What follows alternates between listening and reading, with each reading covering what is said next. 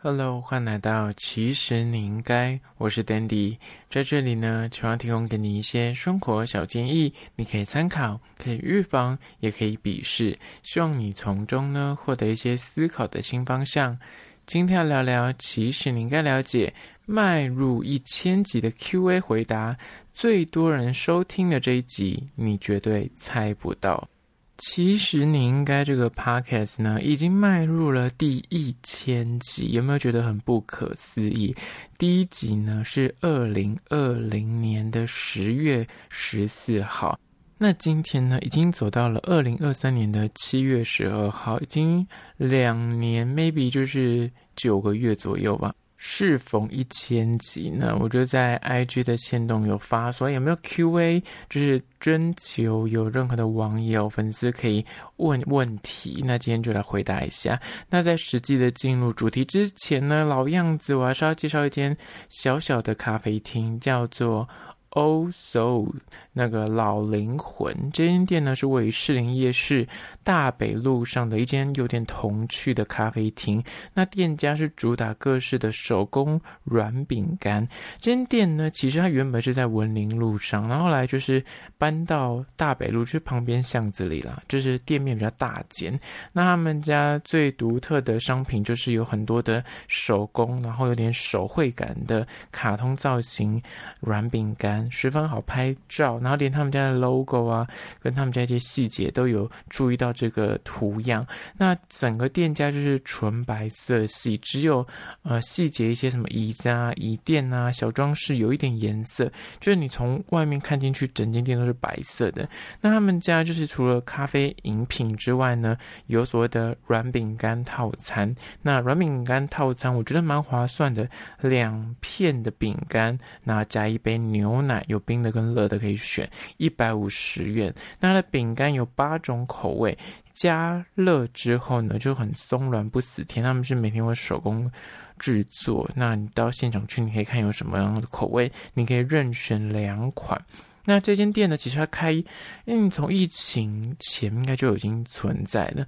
那他后来就搬到巷子里面。我个人觉得，他原本在文林路上生意非常好，但是搬到巷子里，可能很多人不知道。但其实我记得这间店的老板好像还有开那种配件店，所以便是他现在就是移进去之后呢，反而比较少人知道他换店家，可能走去原店址，可能就找不到这间店。那他们家就是因为位于士林夜市的外。喂，那如果你士林夜市逛累的话，你想要找个地方坐，就是你知道士林夜市很奇妙，以前士林夜市外面是有星巴克的，或是一些什么类似茶街的小咖啡厅啊、小饮料店，但就是疫情前就开始没落，然后就收了一波，连星巴克都。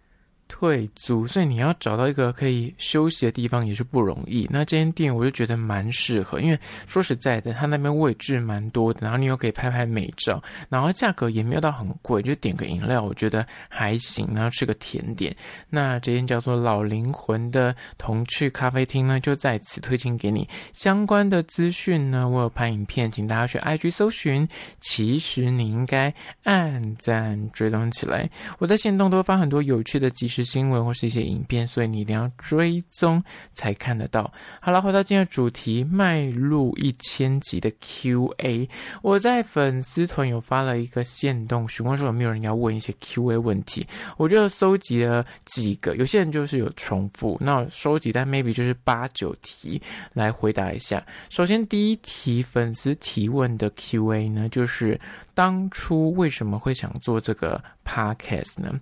说到当初为什么会想做这个 podcast，因为当初二零二零年的时候呢，正值疫情，那个可以说是就是所谓的 podcast 元年。因为疫情的缘故，大家远距上班，在家里面的时间多了，所以就诶蛮习惯，就是播个背景音啊，或者有像类似广播的啊、这种平台来陪伴自己上班，所以 Podcast 就变得是蛮夯的一个新的媒体。其实它在国外已经红一阵子。那那时候为什么我会想加入做这件事情呢？因为一直以来我就做相关网络媒体，那网络媒体就是写文章写久了。你就会发现网络的这种及时性太高了，或者是每天有海量的人跟你在竞争啊、这种内容文章，那你就有时候写一写，你花了很多心思写出来的一篇文章，加上我本身写的文章都偏向不是那种有时效性的新闻文章。那也写了五六年主要，觉得说很可惜，这些内容其实是有价值的，或是可以值得跟大家分享。那我想说把它拿回来，就是这些主题我可以拿回来重新重置，变成放在我自己的平台上面。所以想说，那就开始做 Podcast，但是。做着做着，这样说，哎，就默默的做到一千集。我当初也没有想到我可以做这么久。我必须跟大家诚实的说，我当初要做这件事情的时候，我就下定决心，跟我朋友在聊天说，我觉得我想可以做 podcast，我有很多的呃内容可以就是拿来重新的利用这样。但是那个时候心里想说，maybe 就一个礼拜录个一集。那我说我写了五六年，应该。也可以凑到一年的份嘛，就是一个礼拜一两篇没有问题。那那时候我就先写了一些题目，想说如果我这样子一个礼拜要录个一集的话，我至少要先生出个五十个题目或一百个题目，然后从中去挑选。那我就先列一列之后，我朋友就跟我聊天的时候他就说：“你真的有办法录呃一个礼拜录一集吗？你有这么多题目可以讲吗？你有这么多话可以聊吗？”我就说：“我真的不知道，但是我觉得应该是可以，因为想说就我以前写文章。”反正每天就是要写嘛，但是每天写通常有很多时候是写所谓的新闻文章，就看到什么啊，最近什么时事、Me Too 新闻或什么之类的，它是有固定的素材，不一定要从无到有。但是我自己后来录 Podcast，真的就是从无到有，要生出一个全新然后原创的题目。但那时候就没想那么多，所以想说那就先开始录录看好了。本来预计是一个礼拜录个一两集就好了，但是因为前期，因为我一些呢多年来的一些库存题目，所以我就可以顺顺的呃一直录下去。反正没有题目的时候，我就可以找以前的。旧的主题重新发挥，所以没有这么难。但是你知道，录着录着发现有个困境哦，就是很像旧的文章，有些毕竟它有时效性，就不能录了嘛。啊，那我觉得得要写新的，那写新的也 OK。但是就录成习惯之后，就变成说有点欲罢不能，每天录。但录到 maybe 大概一两百集的时候，就开始心里觉得说，我真的有必要这样子每天录吗？就是你知道，内心就开始有点想放弃念头。延续到第二个问题，有粉丝就问说：“请问你每天？”录音的主题到底是怎么来的？我跟你说，因为我就是本身就是写文章的编辑嘛，以前就是做这个工作的，就每天就是要生出新的题目，所以生出新的网络主题相对而言没有这么难。但是以前。因为有很多什么外电新闻啊，或是台湾发生什么娱乐新闻，那个电影啊什么这些都可以写，所以那个题目的范围比较大。但是如果自己要录 podcast，我不可能永远都在聊一些这样的事情，所以我得要有自己的主轴跟概念，所以就变得每天要去想出一个主题来录。但是好像也还行，就慢慢就撑撑撑撑到大概三五百集的时候，就觉得，哦，真的有点难哦，因为你知道会重复的问题。我不知道，如果你就是长期的听众，你就会发现说，有时候那个题目很像在几百集之前有类似，但是我把那个角度稍微换了一下。就是像是什么啊约会啊暧昧啊，或是晕船啊这类的主题，它就是可以有不同的角度跟发挥嘛。但是如果你要很严苛来说啊，晕船已经讲过了，它的确我就录过了，但是我不可能就这个主题就是还是可以切很多细节的呃主题来聊。所以呢就是这样子想过来的，就是每天就是认真的生活，看点书或者看点新闻，去想到新的主题来跟大家聊聊。那再就是下一个问题呢，就是 Podcast。是我的正职吗？哦，Podcast 并不是我的正职。我若靠这个当正职，我会饿死。因为目前我这个一千集的节目里面并没有置入，所以就单纯是我自己做开心、做身体健康、万事如意的。所以如果任何的厂商要置入，或者是你本身有餐厅，你是什么餐厅或是什么要介绍的话，欢迎跟我联系，在资讯栏我有信箱。因为目前为止呢，我就是不太接那个合作的案子，是因为有些嗯，他们自己有写信来。但是那种东西就可能会太过商业，我就觉得说，我目前的状况，除非是那个东西是我本来就觉得蛮喜欢的，我才会想要去吃吃看，或者是呃，就尝试去体验。所以这一千集后半段啊，就是我不是从第一集开始就有介绍餐厅，我介绍一些吃的、喝的什么之类的，是到后面大概 maybe 五六百集开始，才觉得说，你像可以加入一些新的元素，那我才想说，那就把我身边自己吃的东西拿出来介绍好了。全部都是我自费去吃的，所以没有一集是植入的，就是我可以跟你保证，我发誓，那就是好，就是不是正职，因为我其他的工作 Podcast 我做开心的。那下一个问题呢，刚好是有点连续，因为之前其实，在 Q&A 之前，有很多人就会私讯问我说：“哎，这个餐厅是有合作的吗？或者是你是不是业配文这样子？”我说：“根本不是，是我自己花钱去吃的。这些餐厅呢，真的就是我自己去吃过，然后我觉得有值得推荐的点，或者是我觉得我体验完，它虽然不一定真的很好吃，或是这间店有什么好值得介绍，但是我觉得值得跟大家讲一下它里面的内容，就是大家可以不用踩雷，好吃就好吃。”吃不好吃不好吃，那我就会稍微平心而论。反正我也没有收任何的合作费用，所以呢，就跟大家介绍而已，单纯就是介绍。那就是回答你这个问题。下一个问题呢是比较专业一点，他问说：“哎，你是用什么样录音的？”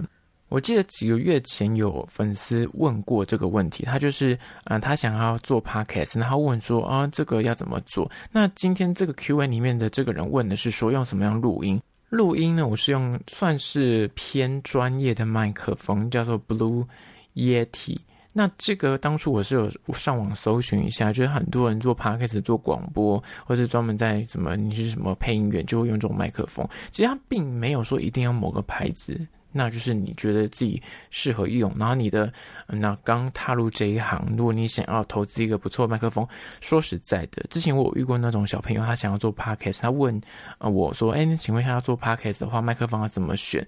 如果你真心想做，说实在的，你拿你的手机拿起来立刻录，因为先求有，再求好。很多人真的就是心里在那想说啊，好麻烦哦！我是不是要去买麦克风？我是不是要去买那个什么调音器？我跟你说，我这一千集我并没有什么调音器，因为当初为什么会买这个什么 Blue Yeti？单纯就是它方便，它就是插一个 USB 插到笔电就可以录，所以 so far 到目前为止，我从来没有用怎么调音的那个。那很多很专业的 podcast 他们那种音控的装置，我没有，但是就是插着笔电我就开始录，录完之后，我就是把一些中间的空拍剪掉，我就上传，所以我可以每天的日更，就是因为这样子，所以我必须说。真的，如果你想要做的话，就先求有，再求好。你必须要让自己很快速可以啊、真的录完这个音档，才能够去检视说你有哪边需要补足的，不要被这个器材给困住。因为很多人就是第一时间觉得说，哈，还要花钱。因为说实在，我当初买这个那个录音设备，就是这个麦克风，其实不便宜。我记得，嗯，五六千吧。但是我那时候。要录之前，我就已经告诉我自己，我下定决心，我要做这件事情。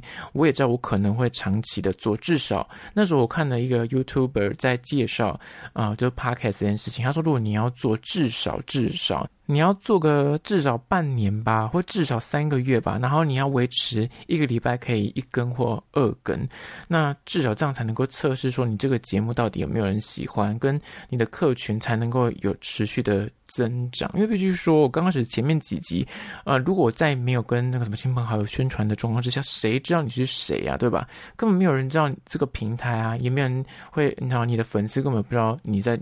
讲什么？你是 nobody，为什么我要收听你这个 podcast？所以就是刚开始，你内心要有那个心理准备，是你要做这件事情，你的目的是什么？那你预期要做的话，你就要心理准备，你可能要做个一阵子。那如果这样子，那就看你现在的工作。如果你是学生，那我觉得真的就是手机拿起来录一录吧，或是买那种几百块的麦克风，先试着，先挡着先。但如果你是像我是上班族，你已经决定要做这件事情，我觉得你可以投。投资个几千块，就是可能三五千。那如果你经济状况 OK，你就直接你知道直接入手一两万的那种高级的麦克风也是 OK。只是我个人会认为，你若刚要踏入这个 Podcast 领域的话，就是先求有再求好。像我第一集，即便我买了是专业的麦克风，但是我根本不会去调那个什么后面的一些什么灯化器啊、压缩器什么之类的，那都是要慢慢摸索的。但是我第一集就是先麦克风打开了录了。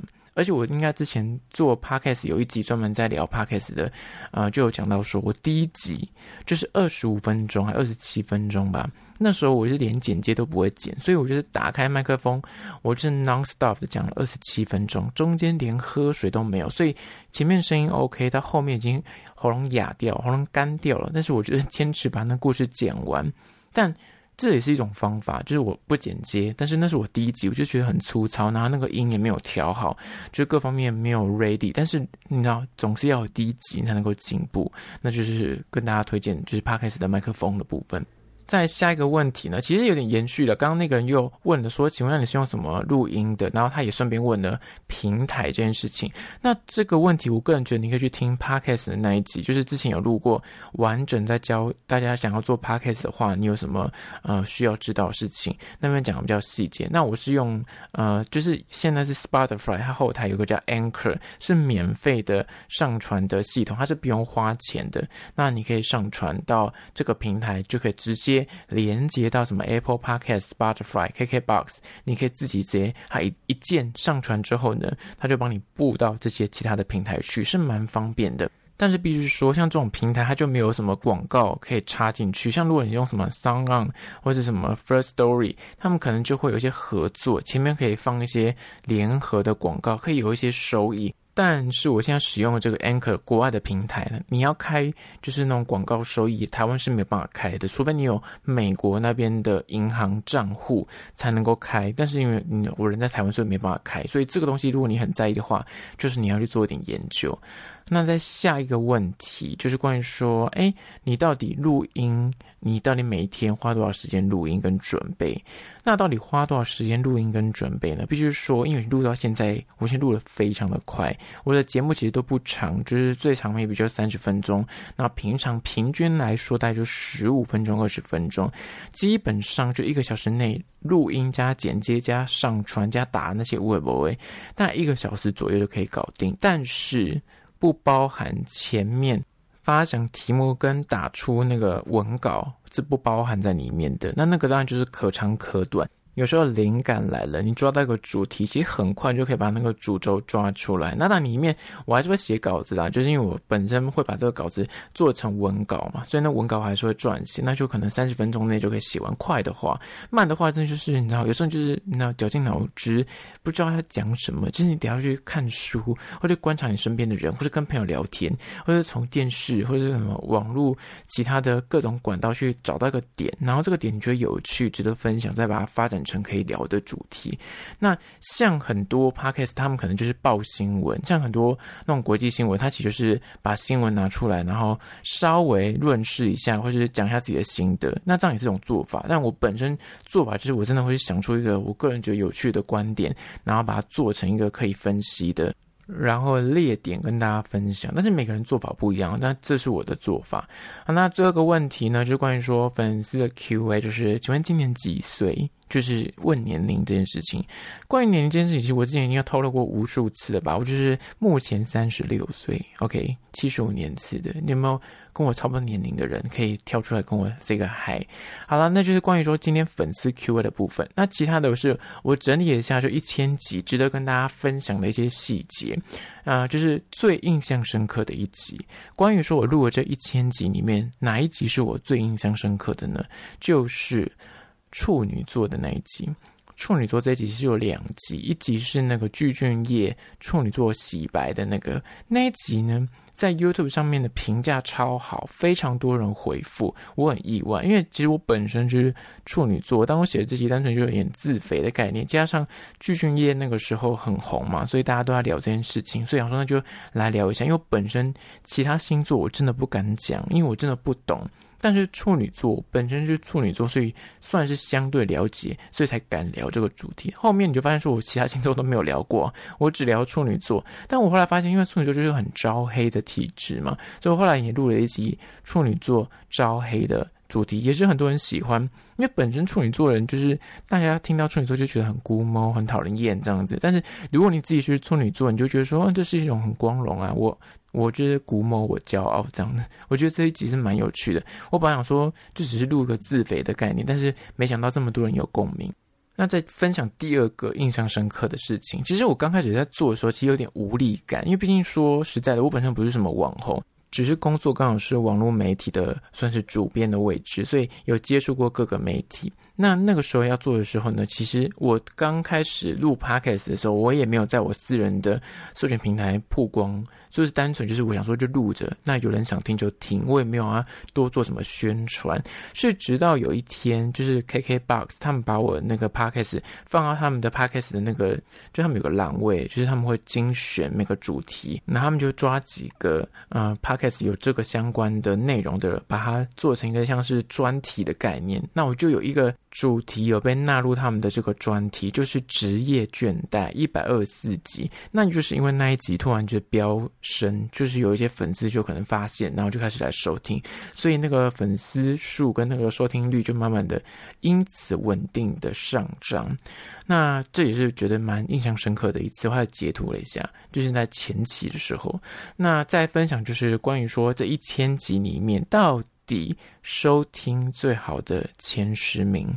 是哪十集呢？大家会好奇吗？我个人整理的时候就觉得，哎，我看完那个我自己就是前十名点击量最高的，我也是有点意外了哦。我们就从第十名开始来报起。第十名呢，就是五百五十一集的谈恋爱怎么样判断他是对的人。我觉得恋爱的主题大家都蛮喜欢的，关于说怎么样找到灵魂伴侣啊，对的人这种主题，就是大家会有共鸣。这是第十名，在第九名呢，是关于王力宏父亲提油救火，然后白兔澄清李静蕾的打脸文。那像这种就是关于时事新闻类的，它就是只要在乐头上面，只要我的更新速度够快，然后我的内容是有达到大家好奇的点的，其实就会红。那时候其实我不太了解，那这个算是第二篇哦，底下还有第一篇，它的流量更高。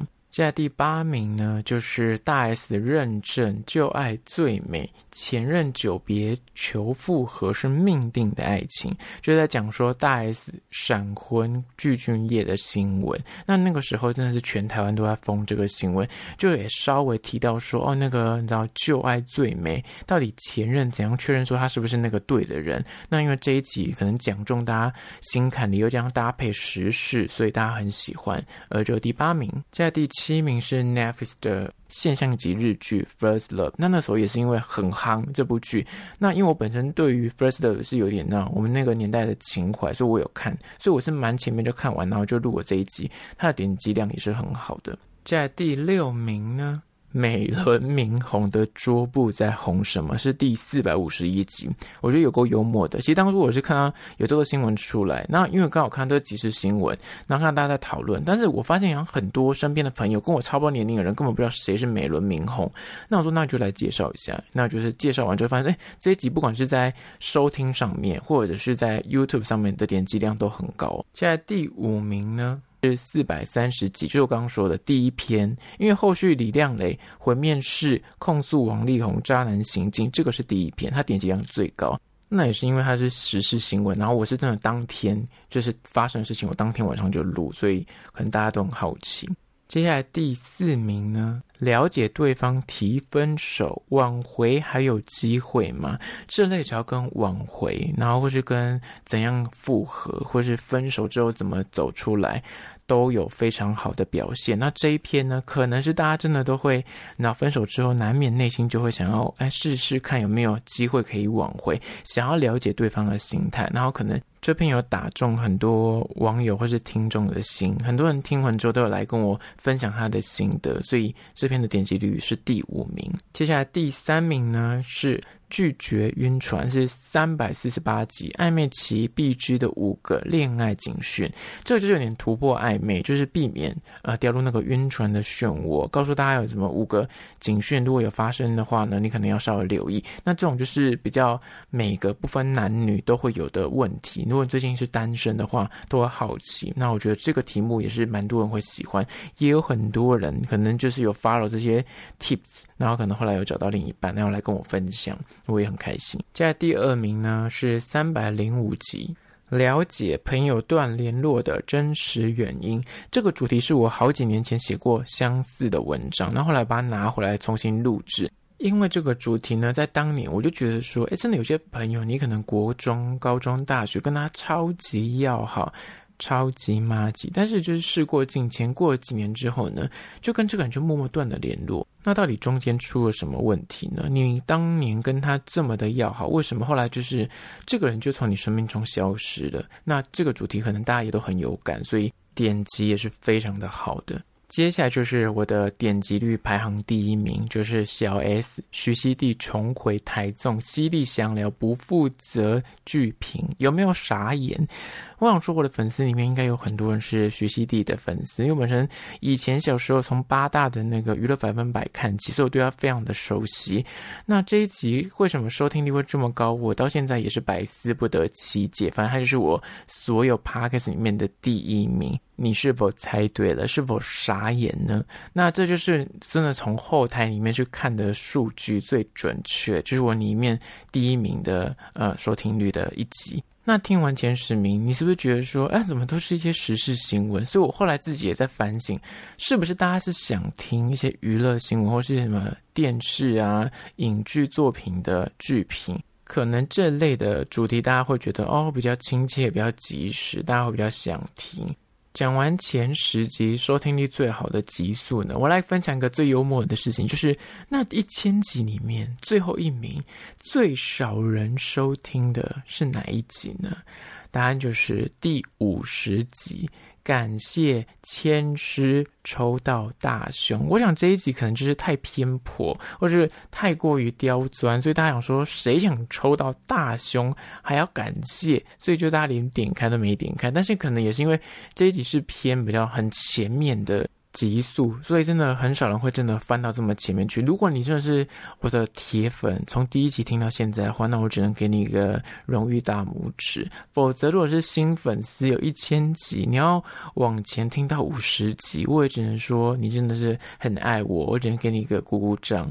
好啦，那就是前面的前十集跟最后一名。那我还有其他事情要分享，就是关于说整个。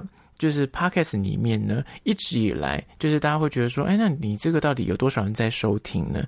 多少人收听每一集的那个流量？其实总体来说，至少就是再烂的一集，一个礼拜之后，就是我上线之后一个礼拜，至少都会有大概五百个人听。那如果好一点的表现，可能就一两千以上；好的话，等三千多。那就是看那个大家喜不喜欢这个主题。那关于就是订阅数跟 follower 这个部分呢，大家只看得到 IG，就 IG 大家应该数字都看得到嘛，就五百四十四。我只能说有够少，因为我觉得很幽默的是，我明明就是什么 Apple Podcast 啊、Spotify 订阅数都有几千人，但是的 IG 却只有五百多人，就是很特别，就连。Mixer Box 就是我第三个流量来源，它呢也有七百三十五个人订阅，而且订阅这件事情呢相对难哦，因为你要订阅了之后他们是可以退订的，如果他觉得你不 OK，他就退订。那 KK Box 也有三百五，那 YT YouTube 其实我就是都只是把影片丢上去，我也没有任何影像，都是音档而已，所以就七百。二十七人，然后 IG 是五百四十四，就是非常的幽默。大家宁愿去订阅那个，就什么 Spotify 或者 Apple Podcast，但是却没有订阅 IG。但问题来了，就是大家没有订阅 IG 的状况，很多合作的厂商或业主，他们其实都是看 IG，他们根本看不到我刚刚讲的 Apple Podcast，你有多少人订阅，你的流量多少，他们都看不到，Spotify 也看不到。所以现在听到这里的你，一定要去订阅 IG，然后再来是。不管你现在收听的是哪个频道或是哪个平台，都请帮我去按个五星好评，因为你们要去按那个，他们才看得到说哦，这个频道是有人在听的。那这才会让我可以有持续做下去的动力，否则那个数字都一直卡在那里的话，那真的就是你要不知道做给谁听，或者这种心态出现。而且另外一个有趣的分享呢，就是其实我的这个节目呢，在 Apple Podcast 里面呢，一直都有在喜剧类的前两百五十名，就是从我大概。做了大概几个月之后吧，他就入榜了，那就一直卡在那个五十、一百以内，然后好的话就二三十这样子。但你知道是 Apple Podcast 的喜剧分类里面有多竞争？如果你有长期在听 Podcast 的人，前面几个人就是什么白灵果啦、蔡阿嘎啦。丹尼表姐啦，伯恩啊，马克信箱啊，疯女人聊天室啊，少中印象，美乐蒂一百 percent 怎么的，这些全部都在所谓的喜剧类排行榜里面。所以你说 要多难打进那个排行榜？当然你可以换排行榜，但是因为那个刚开始我就定了那个喜剧类，所以导致后面的排行榜就会被卡死。因为有很多，你知道我做了两年多，快三年了，大概两年九个月，有超多新的 YouTuber 或是新的名人，像什么。么 Selina 后来也都来啊，这些艺人也都进来，所以很多人就会抢攻喜剧类的这个排行榜。但是我这个节目呢，直至今日。就是一千集，每天都还在上面的，就觉得说自己还是有撑住了，没有死掉。我觉得至少都还在前一百左右。那好的话，在五十三十这样。谢谢大家支持。那再就是分享关于说，到底哪些人在听我的 podcast 呢？那我不知道大家好不好奇啊？那跟大家讲一下收听的男女比例，大概呢，男生是百分之二十六，女生大概百分之六四。那有大概百分之十的人是没有，就是他没有写出他的是男生女生。他没有写出他的性别，所以你无法得知。但大概就是三七啊，男生三，然后女生七左右。那年龄的部分呢？大部分的收听的是三十五岁到四十四岁，是最多人听，是百分之三十四。那二十八到三十四岁呢，是百分之三十一。那再来第三名就是二十三岁到二十七岁，百分之十五。所以大概。整体来说，就跟我差不多年龄的人，就是这个 range 二十几到三十，是我的最多收听群众的年龄。那收听的地区呢？台湾其实占最多，百分之九三。那香港百分之二，很幽默是美国占百分之一。那其他就是接近一亿的，大有澳洲、加拿大、澳门、马来西亚、英国、新加坡，跟一些很奇妙的国家。那大概前十名是这些国家。而这是 Podcast 的表现部分，接下来是 YouTube 的部分。YouTube 部分的前三名好的点击率的影片呢，其实第一个是高端回话技巧，学会不失礼的高端回话技巧，怎样回话这样子。但那时候我就怀疑说，这个是一百六十一集，那。这个级数，我在怀疑说是不是我吃到了“高端”两个字的关键字？大家是想查那个疫苗，所以大家只是顺便就查错，然后啊蒙天，所以他点击率这么高，我不确定。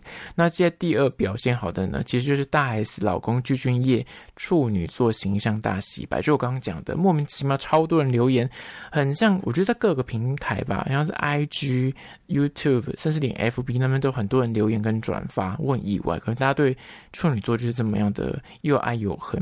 现在第三个表现好的是一个纪录片，叫做《乖乖听话学校里的祷告跟服从》。那这是个算是纪录片的影评这样子。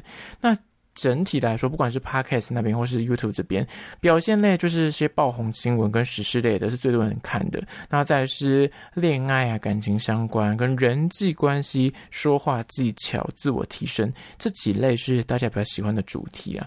那听到这里，有没有大家应该好奇说，那有没有一集是就是自己非常后悔录的，就是自己很差走的？我觉得应该是第一集的音质真的非常的差，我非常觉得，嗯，当初应该要稍微中断喝个水重新录。那那个音质真的差到我自己去重听我都听不下去。所以当初如果你有听过第一集的，我真的是觉得你很厉害，你可以把它听完这样子。那比较大的挫折就是有几集是有酸民或黑粉会来攻击。那最严重就是那一集反送中时代革命的影评。那其实我也不意外，因为真的在 YouTube 下面来攻击，真的是会贴长文，那这就真的小粉红，所以我真的一点都不在意。甚至我现在觉得说，我的这个。粉丝是奈米级的 YouTube 或者是奈米级的 Podcast，你有需要来攻击我吗？这样就是莫名其妙。那有几集是那个电影相关的影评，那有些人可能是电影人吧，或者他真的是看很多电影，他就是自认是专家，他就会在下面指教或是攻击你说，你凭什么讲电影啊？你凭什么评论啊？你多读点书吧，你之类的。反正呢，我看一看也就算了。只是后来的确有一些。电影类的影评呢，我就会稍微想一下，说我到底要不要做？因为说实在，影评这件事情就是很个人口味嘛。我喜欢你不一定你喜欢，那你喜欢不一定我喜欢。那每个人看的角度又不一样。我现在看的是那种什么分镜，然后很细节那个灯光美术的这种专业的东西。但我看就是以一个观众的心态来看，最多看一点剧本，最多看一些演员的，你知道大不大咖，表现如何，跟他前作啊，跟他接下来的发展，就是看这些东西而已啊。所以如果没有办法。符合他的期待的话，那我也没办法。所以这种东西就是听听，然后看看就好了。接下来就是关于说 Me Too 的新闻，这个也是很多人后来就是有来跟我分享跟讨论的。还有一个大类就是有很多分手、有情商的粉丝，是真的会到我的 IG 那边跟我长聊，然后跟我分享他的心情，或是他听了哪几集，他的感想怎么样，或者他最近可能心情呃遇到一些受挫啊，或是该怎么做啊，这都很欢迎来跟我分享。那真的是帮助到一些人，我很开心。就他们真的是会认真去听之前讲过的一些怎么走出情伤，或是要挽回，或是我该不该继续的待在这样的关系里面。我觉得这些粉丝的回应呢，让我就是觉得说是做下去的动力。所以如果你有任何的疑难杂症，真的是可以来到 IG 跟我聊聊的，我不会。公布你的姓名，可能有时候你如果不在意的话，我可以把它做成一集。但是如果你在意的话，我根本连讲都不会去讲，因为通常我分享都直接只有讲题目而已。那最后面最后面呢，就是要跟大家分享一下说，做到一千集。了，还是像老问题。如果你都听到这里了，你不妨就给我一点意见啊！就像是现在是以日更的形式做到一千集，但是大家会不会觉得这个然后日更其实你根本听不了这么多，所以根本没必要？是不是改成周更或是周二更，一个礼拜两次就好了？那再就是要不要增加所谓的访谈？就是诶像别的 podcast 会觉得说不要一个人就是自己在那讲啊，你可以找个人呃来聊聊他的生活经验啊，找一些专家来聊聊，这样可能是。丰富一些节节目的内容，不要单纯的是我一个人在那边噼里啪啦噼里啪啦讲。再是关于时间拉长，那这是跟前面那一两个，就是要不要改周更，或是要不要改访谈，是连接在一起的。时间拉长，那我把集数变少，这也是一种做法。那再就是之前有蛮多粉丝其实有聊到，他们都认为说那个餐厅介绍的部分是不是夜配啊，或是他们觉得说这个啊他不想听这个，所以你看到那个那一段，突然大家会拉快转，或者甚至那个收听率会下降一下。那这个部分到底要不要？继续的保留，还是说你觉得说，哎，其实也不错，偶尔知道一些餐厅也不错，这个也可以给我一点建议。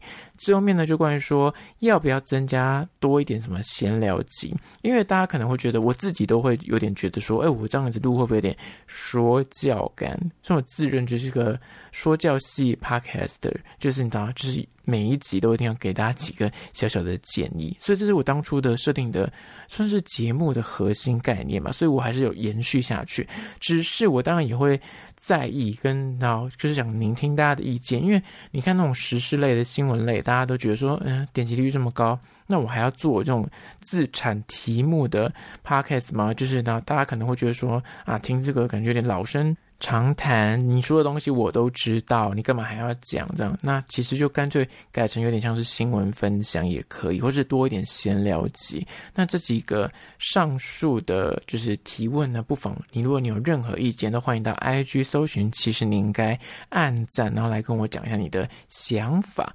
最后的最后，谢谢大家听到现在已经一千集了，赶快帮我做一件事情，就是分享给你身边那个最好的朋友一集，请。他听一下，说：“哎，这个 podcast 不错，你可以听听看。”那如果心有余力的话呢，不管你在 Spotify 或是 Apple Podcast 收听呢，就帮我按下五星的好评。最后到 IG 按个赞吧。那如果是厂商的部分呢，在资讯栏我有信箱，或者你可以加我 IG，其实你应该私讯跟我联系，我的开价很便宜的哦，就是大家可以来合作看看。好啦，就是今天的，其实你应该下次见喽。